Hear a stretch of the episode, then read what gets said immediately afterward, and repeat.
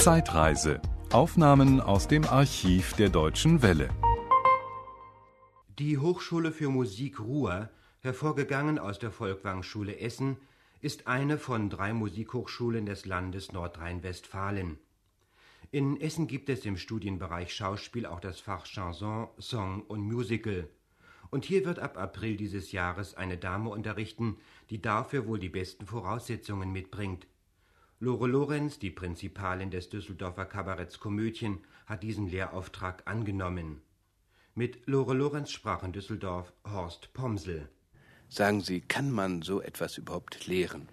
Ja, das will ich doch hoffen. Bitte Sie, so, es hat genauso viel mit Handwerklichem zu tun wie alles andere im, auf dem Gebiet der Kunst. Und das Handwerkliche, das ist doch zu erlernen, dass man dazu natürlich Talent äh, haben muss und eine besondere Begabung für Song und Chanson. Das versteht sich, glaube ich, von selbst. Aber ich kann mir nicht vorstellen, dass an dieser Hochschule für Schauspiel und Musik jemand sein wird, aufgenommen werden wird, der keine Begabung ist. Muss man ein besonderes Gespür für aktuelle Zeitströmungen haben? Im politischen Kabarett bestimmt, aber es gibt ja Songs und Chansons, die unpolitisch sind, die sich mit sozialkritischen Dingen befassen. Ich meine, jeder Mensch muss ein Gespür für Politik haben, sonst kann er sich überhaupt nicht auf eine Bühne stellen. Ich glaube auch jeder Schauspieler und jeder Sänger. Warum sollte er dann, also gerade bei Song und Chanson, unpolitisch sein? Aber es ist nicht äh, notwendig, dass man, sagen wir, über die tagespolitischen Ereignisse von jeder Sekunde Bescheid weiß. Gibt es auch Vorbilder am Kabarett, sagen wir, aus früherer Zeit oder auch aus der Gegenwart, die herangezogen werden könnten, um den Schauspielschülern zu zeigen, was Kabarett ist heute. Ja, das glaube ich schon. Äh, es gibt Vorbilder für mich selbst auch, wenn ich an die Therese Giese denke.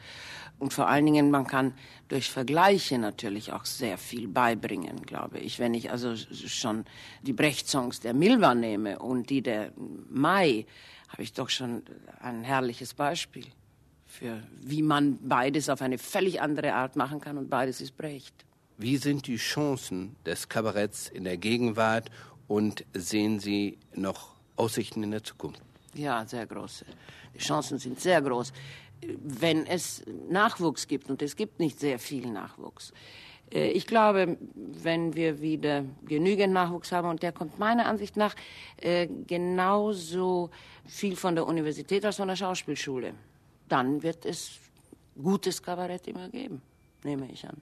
Wenn Sie nun Ihren Lehrauftrag wahrnehmen, dann glaube ich doch, werden Sie mit diesem Nachwuchs zusammentreffen. Ja, das ist die Seite, die mich an dem Lehrauftrag mindestens genauso freut als die Ehre, dass ich überhaupt einen Lehrauftrag äh, bekommen habe. Können Sie sich vorstellen, dass es vielleicht der ideale Kabarettist wäre, der seinen Text selber schreiben könnte? Das ist nicht nur der ideale Kabarettist, das ist der Kabarettist schlechthin. Alles andere sind, würde ich sagen, kabarettistische Schauspieler. Er muss im Grunde genommen sein, seinen Text selbst schreiben oder er muss ihn geschrieben haben können. Das würde ich sagen, ist ein Kabarettist. Hat sich der Stil des Kabaretts, sofern Sie das selbst übersehen können, wesentlich gewandelt? Sehen Sie ganz neue Ansatzpunkte oder wird es darum gehen, das, was an Persönlichkeiten da ist, für das Kabarett zu aktivieren? Ich glaube nicht, dass man mich äh, in Essen haben möchte als jemand, der nur fürs Kabarett arbeitet. Ich glaube, ich soll mit jungen, angehenden Schauspielern das arbeiten, was in modernen Stücken notwendig ist.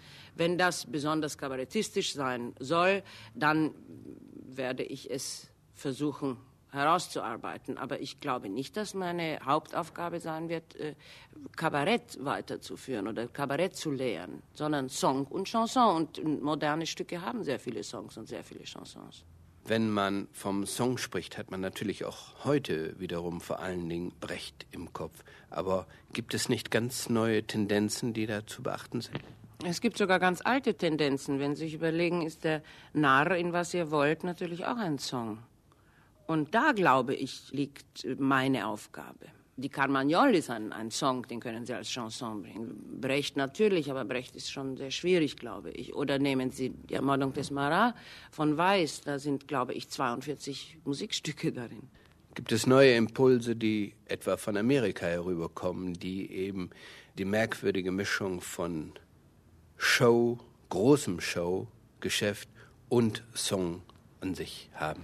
Ich glaube ja, das ist eine schöne und sehr gute Mischung, aber das tendiert, meine ich, wieder mehr zum Schlager hin, wenn es große Show sein soll. Und das ist es ja.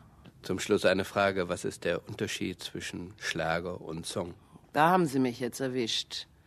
Ja, beides kann man pfeifen, aber ja, Song muss, also das, der Text und die Musik gleichwertig sein. Beim Schlager ist das, glaube ich, nicht so wichtig. Das war ein Podcast aus dem Archiv der Deutschen Welle. Schön, dass Ihnen das Angebot gefallen hat. Empfehlen Sie uns doch bitte weiter. Deutsche Welle. Mehr unter dw.de.